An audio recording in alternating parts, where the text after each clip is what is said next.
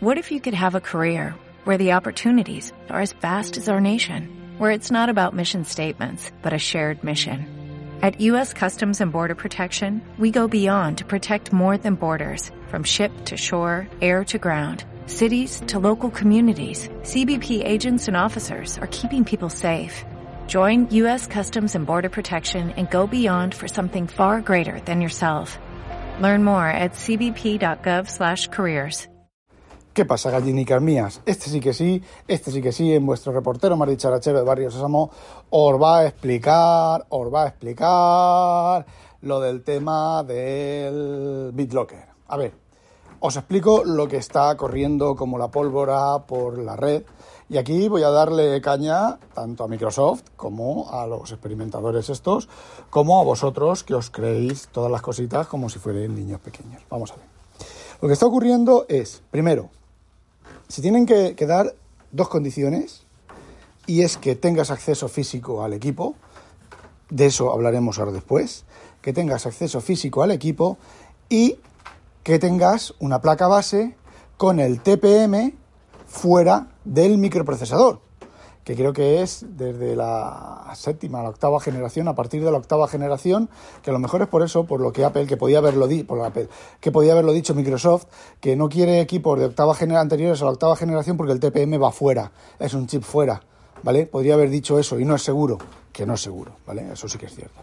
Bueno, pues si se dan esas dos condiciones, tú con una plaquita que vale 10 dólares o que dicen que vale 10 dólares, eh, apuntas, pisas sobre las patas de las pistas de, que van, que comunican al procesador y el chip TPM y puedes obtener la clave del disco duro del, del TPM, ¿vale? De la clave de los...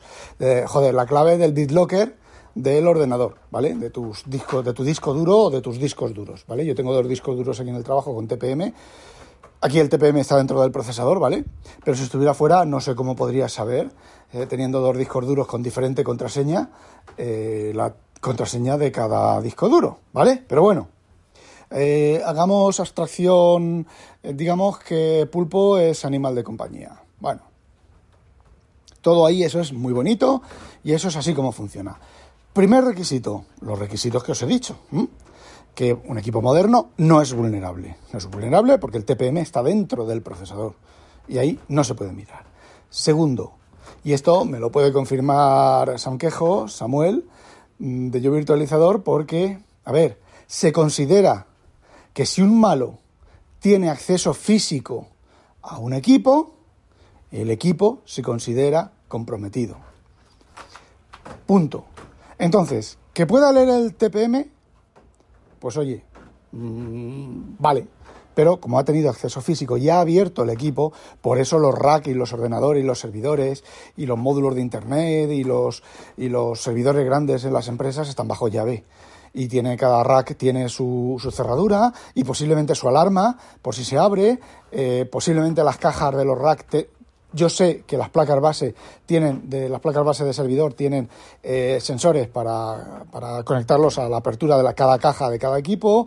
Eh, el centro de datos, el CPD, tiene diferentes habitaciones con cerraduras y posiblemente con avisos de apertura. Y bueno, pues si alguien entra a tu ordenador y toca tu ordenador, está comprometido. Bien. Y ese es el, el a ver, pues sí, es un fallo de seguridad, es algo que, que está ahí, pero es que es algo que, que no sé, es que es algo que, que, es de cajón. Es de cajón si puedes monitorizar las pistas, puedes leer lo que ocurre. Que es lo que ocurre cuando uno, cuando uno instala un analizador lógico, un debugger de, de, de un, joder, un debugger de microprocesador, que lo que hace es un módulo, es un módulo, una pieza, que se pone encima del microprocesador, que pincha todas las patas del microprocesador y lee lo que ocurre, lo que entra y sale del microprocesador. E incluso hay una serie de patas que si esas patas están bajo control, el microprocesador se pone en modo debug y la SJ tag le permite eh, funcionar. Pero es que hay todavía más, hay placas base que llevan lo que se llama el, el JTAG, lo que realmente es el JTAG, que es un bus serie, normalmente es un serie, son 4, 8, 16 patillas, no son más, que tú ahí pinchas eh, el módulo y eh, te permite entrar en el procesador y mirar las cosas, ¿vale? Eso es de cajón. Yo he visto placas, he visto placas de, de, PC, ¿no? Pero yo he visto otras placas industriales que llevan ahí el JTAG.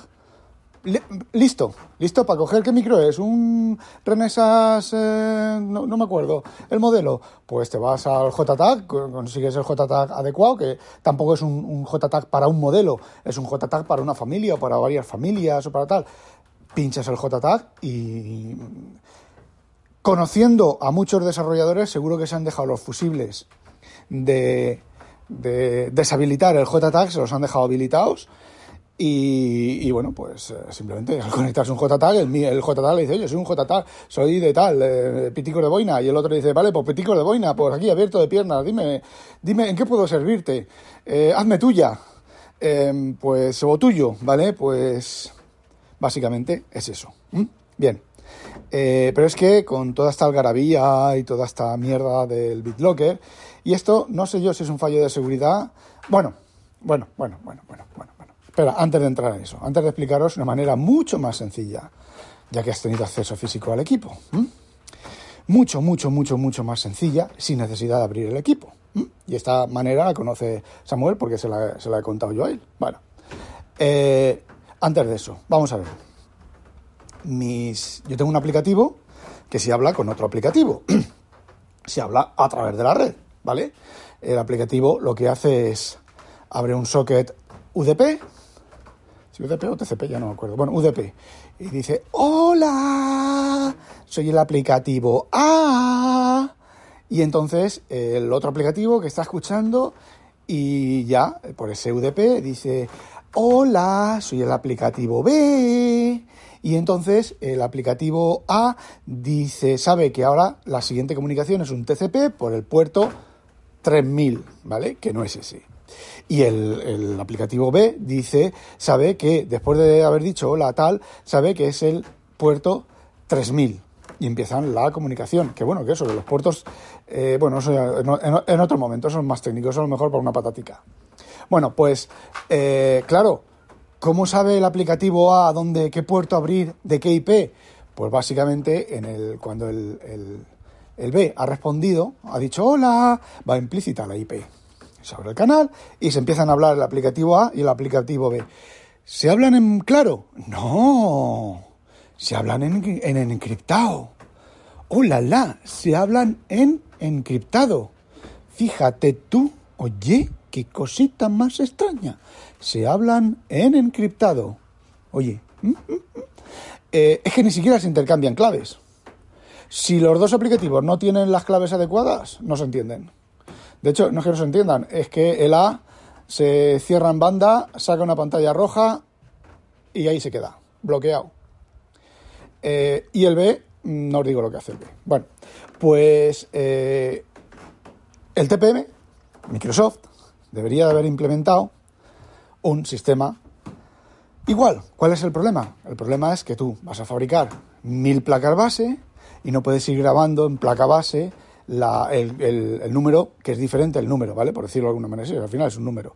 El número, la clave de encriptación en cada uno de los equipos diferentes. Pero claro, eso tiene posibles soluciones. Las posibles soluciones es la primera vez que se enciende la placa, el microprocesador dice, ¿hay algún TPM por ahí?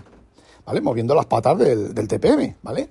Y el TPM dice, sí, yo soy un TPM. Y entonces el procesador dice, vale, pues vamos a usar esta clave de encriptación. Y el TPM dice, vale, esta clave de encriptación, los dos se la graban en su non-volatile memory y a partir de ahí funcionan. ¿Qué es lo que tiene que hacer la empresa? La empresa tiene que hacer que cuando sale de producción la placa base, la tiene que encender para que ese negocio se haga y ese número se guarde. Y ya la encriptación es completamente segura. ¿Por qué? Porque no se intercambian claves. Ya no se intercambian claves. Si sueldas otro chip TPM, que por ejemplo puedes soldar otro chip TPM y decir, ah, soy un chip TPM nuevo, vale, pues esta es tu, tu, nueva clave. Claro, pero todo lo que está encriptado con el chip TPM anterior ya no existe, ya no se puede desencriptar se ha perdido. Entonces, la seguridad se mantiene, pero no, ahí en claro, enviando los datos en claro, enviando los datos en claro o con una clave de encriptación que es única para todos. Eh, las cosas seguras diseñadas con el puto culo, pero eso no ocurre ahora, ¿vale? Eso del TPM está dentro del micro, con lo cual el, el, el sistema es bastante más seguro. Venga. Y ahora eh, la última, el bombazo, la, la cosicosa. Resulta que tú estás, has tenido acceso físico al equipo. Y ahora yo estoy, por ejemplo, estoy delante de, de, mi equipo de desarrollo en el trabajo y tengo acceso, tengo dos discos duros con TPM, cada uno con una clave diferente. Y digo, qué curioso, ¿y cómo puedo sacar yo esto? Bueno, pues como estoy con el ordenador, yo tengo aquí mi USB y pincho mi USB, Pinky, y pincho mi USB y voy a lanzar el USB. Si, tiene, si el equipo tiene eh, que arranca automáticamente, que ejecuta automáticamente el autorun.inf, pues yo no tengo que hacer nada más. Si no, pues abro el explorador de Windows, hago doble clic sobre el ejecutable que está en mi pincho, yo no tengo el autorun activado, ¿vale? Ni siquiera que se abra una ventana ni que mire en el USB, eh, hago doble clic, ejecuto el programa, me voy.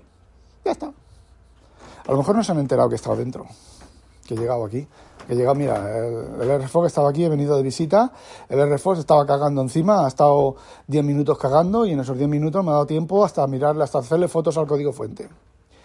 Eh, bueno, pues me voy.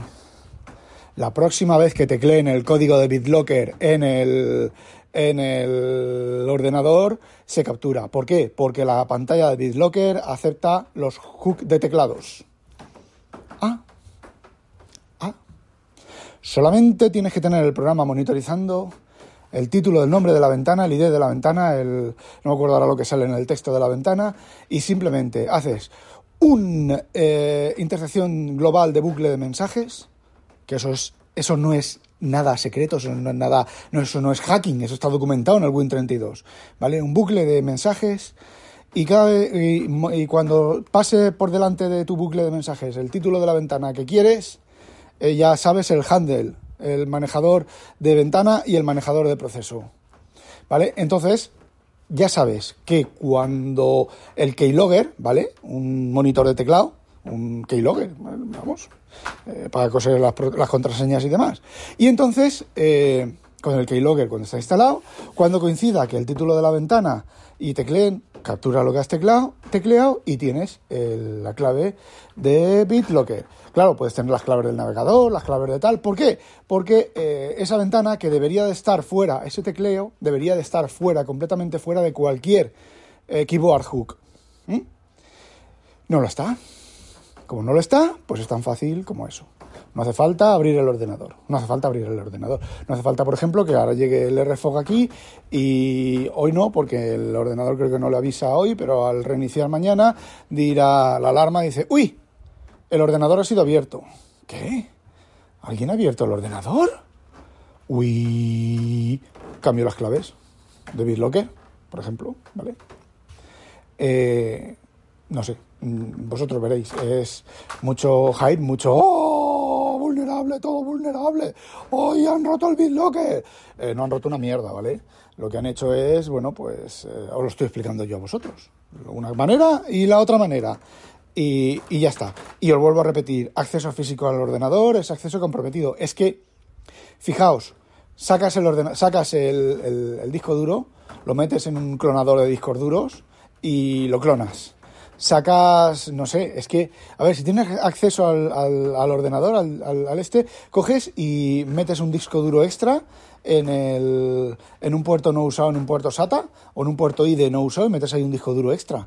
Que, este, que ese disco duro extra luego ejecutas porque tienes acceso físico o, no sé, y puedes ahí guardarte todo lo que te, te, estén haciendo en el ordenador. Acceso físico al ordenador es eh, fallo de seguridad. Ya está, el fallo de seguridad es acceso físico al ordenador. Todo lo demás que vaya debajo de eso proviene del acceso físico al ordenador. Y por eso ya os digo que los rack y todo ese tipo de cosas están bajo 7.000 alarmas, sobre todo los críticos. Bueno, ya sabéis, no olvidéis sospechosos habitualizaros. ¡A demonio!